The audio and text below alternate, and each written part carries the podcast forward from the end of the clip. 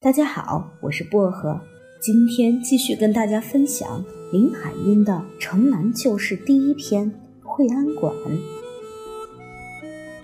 忽然一连几天，横胡同里接不到妞了，我是多么的失望，站在那里等了又等。我慢慢走向井窝子去，希望碰见她，可是没有用。下午的井窝子没那么热闹了，因为送水的车子都是上午来。这时只有附近人家自己推了装着铅桶的小车子来买水。我看见长班老王也推了小车子来，他一趟一趟来好几趟了。见我一直站在那里，奇怪地问我：“小英子，你在这儿发什么傻？”我没有说什么，我自己心里的事儿自己知道。我说：“秀珍呢？”我想，如果等不到妞，就去找秀珍。跨院里收拾得好干净啊！但是老王没理我，他装满了两桶水就推走了。我正在犹豫着怎么办的时候，忽然从西草场口上撞过来一个熟悉的影子。那正是妞，我多高兴！我跑着迎上去喊道：“妞妞！”她竟不理我，就像不认识我，也像没听见有人叫她。我很奇怪，跟在她身边走，但她用手轻轻赶开我，皱着眉头眨眼，意思叫我走开。我不知道是怎么回事儿。但是他身后几步远有一个高大的男人，穿着蓝布大褂，手提着一个脏了的长布口袋，袋口上露出来，我看见是胡琴。我想这一定是妞的爸爸。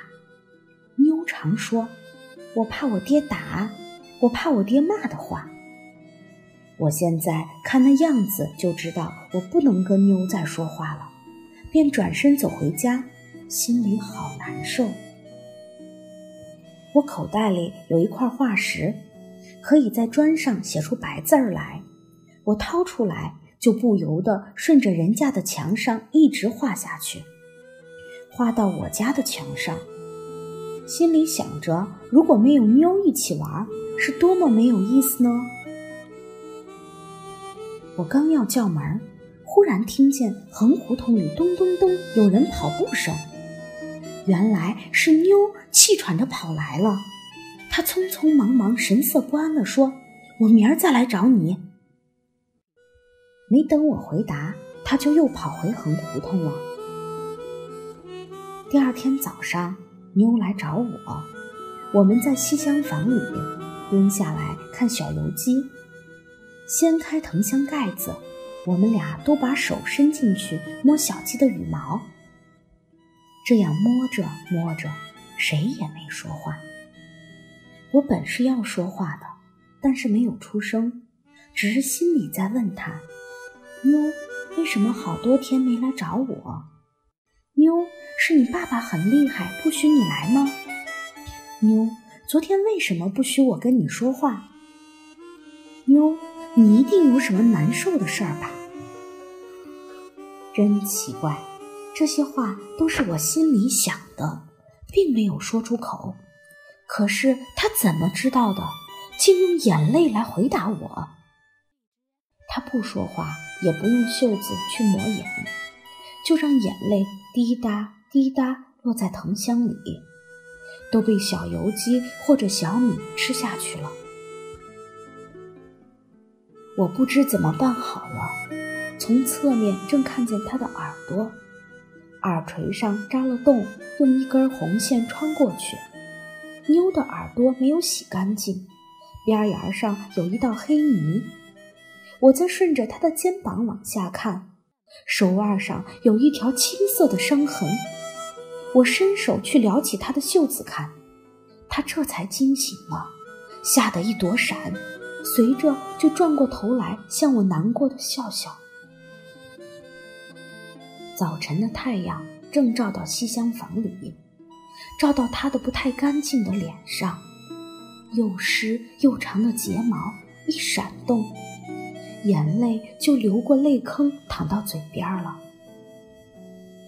忽然，他站起来，撩开袖口，撩起裤脚，轻轻地说：“看我爸爸打我是蹲着的，伸出手，正好摸到他的腿上那一条条肿起的伤痕。我轻轻地摸，倒惹得他哭出声音来了。他因为不敢放声，嘤嘤的小声哭，真是可怜。我说：“你爸爸干嘛打你？”他当时说不出话来，哭了好一会儿才说：“他不许我出来玩，是因为在我家待太久了。”妞点点头。因为在我家玩久了，害得他挨打，我又难过又害怕。想到那么高大的男人，我不由得说：“那么你快回去吧。”他站着不动，说：“他一早出去，还没回来。”那么你妈呢？我妈也拧我，他倒不管我出来的事儿。爸爸也打他，打了他，他就拧我。说是我害的，